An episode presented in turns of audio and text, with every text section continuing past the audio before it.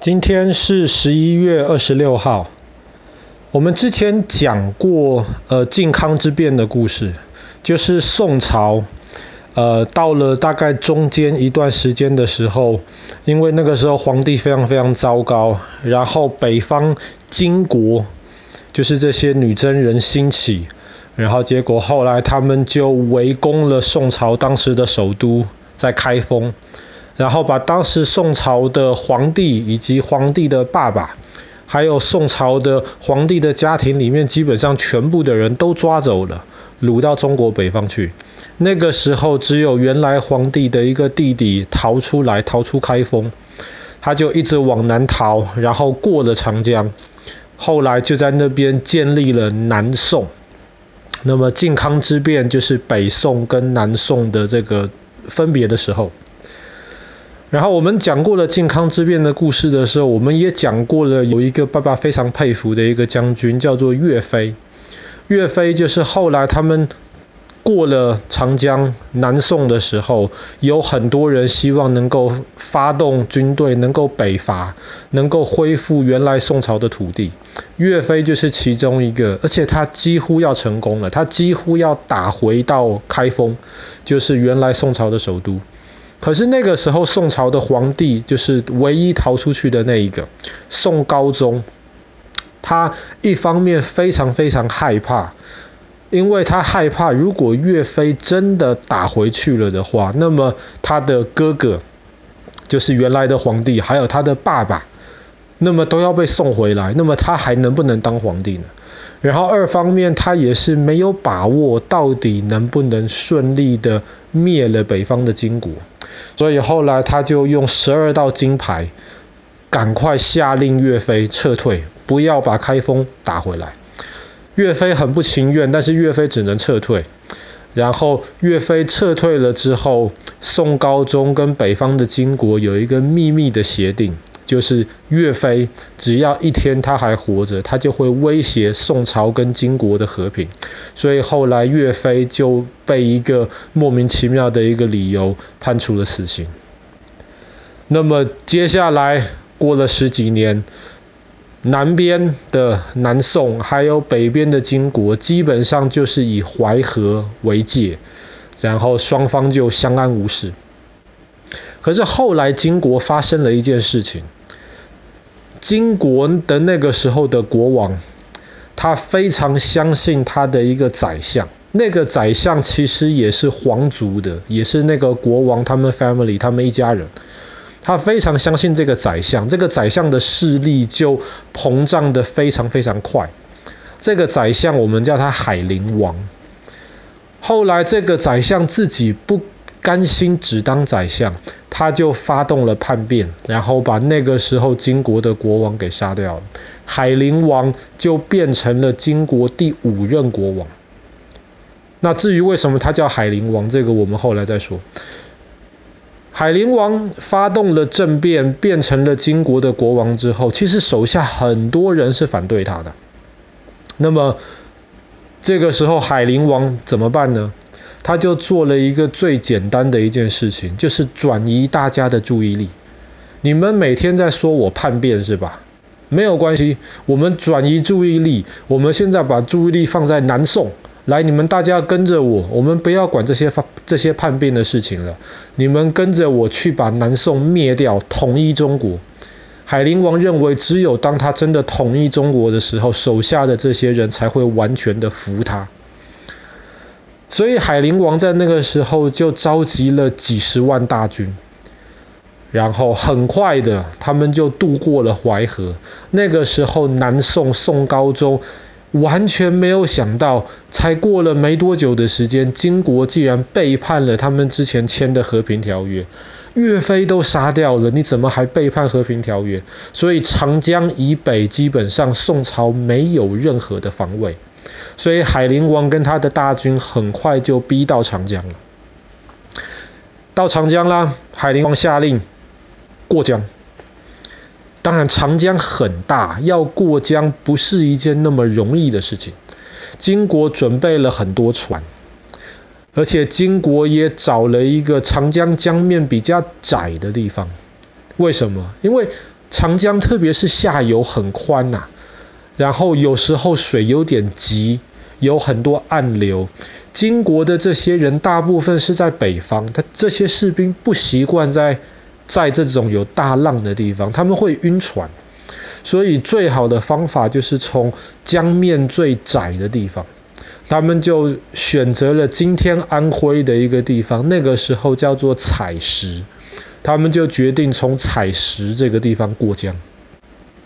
当然，在采石那一边江北的地方，其实本来有一些宋朝的军队在防守，大概一万八千人，金国几十万人呐、啊，这一万八千人看哇。前面这么大片，一直长江到淮河边的土地，一仗都没有打就丢掉了，一定是因为金国的这些太厉害了。所以这一万八千人打都不敢打，就赶快逃过长江，渡到南边去，渡到南宋的土地里面去。那个时候宋高宗很生气，也很害怕。他很生气，所以他下令把那一万八千个士兵的。将军把他们的领导人换掉，胆小无能，把他换掉，换成一个可能会比较厉害的另一个人。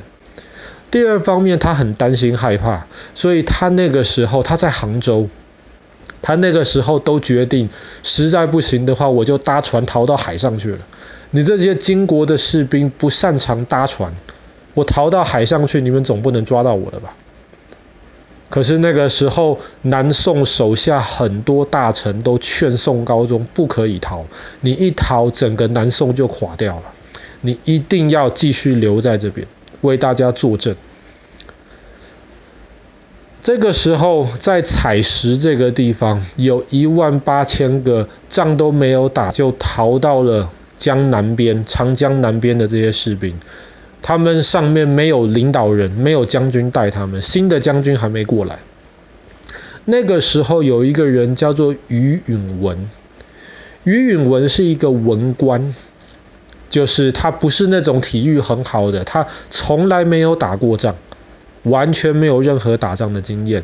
本来那个政府给他的命令只是你带着一些食物来鼓励这一些。军队，这是这一万八千人。可是当于允文到的时候，他发现这一万八千人每个都害怕个半死，而且没有将军带领他们，而且海陵王几十万大军马上就要渡过长江了。于允文的手下都劝他说：“你赶快跑，将军都跑了，你赶快跑。”政府给你的命令只是来鼓励他们而已，你把给他们吃的这些食物送到了，你就赶快走吧。马上海陵王几十万大军就要过江了。可是于允文那个时候，他做了一个决定，他说：“我虽然没有打过仗，可是我不能看敌人就这样子进入我们的国家。”所以他就主动愿意站出来带领这一万八千个士兵。他用他带领的食物鼓励这一万八千个士兵，然后带领他们说：“我们哪都不逃了，我们就在采石这个地方抵抗。”这一万八千个士兵刚刚从战场上面逃逃下来，每个人只想继续往后逃。可是当他们看到有一个连仗都没打过的一个文官站出来的时候，他们也意识到他们其实不能再逃了，而且其实他们还没有输啊。他们还没有打仗就逃，可是其实他们还没有输的。当然，光靠这样子喊话鼓励这一万八千个逃兵也没有用。于允文把这一万八千人分成了五个队伍，其中一个队伍搭着一些船，就到长江中间去引诱海陵王跟他的几十万大军过江。两个队伍。埋伏在海陵王看不到的地方，还有两个队伍就拉着很多的那个旗子，然后就在岸边，然后搭着弓箭，一方面防守，二方面假装其实宋朝在长江南边有非常非常多的军队。当时很多老百姓很怕，本来想要逃，可是一看到于允文出来主持这个局面，这些老百姓都自动的假装打扮成士兵一样，跟于允文的军队站在岸边。所以当海陵王带领他的大军要渡过长江的时候，他们看到哈，原来采石这个长江南边有这么多的军队在这边防守。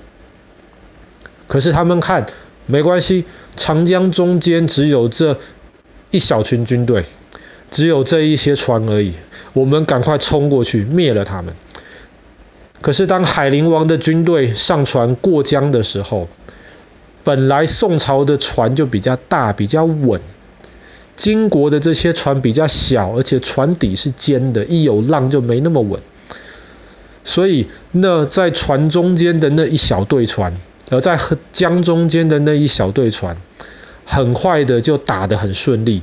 金国没有想到，在这边宋朝竟然会抵抗，而且于允文派的那埋伏的两艘船，在长江中间把握机会，算准时间就冲了出来。哇！这个时候，海陵王看到，原来宋朝是有准备的，不但有军队在。阻止我们，而且还有伏兵，而且还看到对面的岸上有非常多人在摇旗子。这个时候，又有另一支从前面撤退过来的宋朝的军队，本来是要继续往后退的。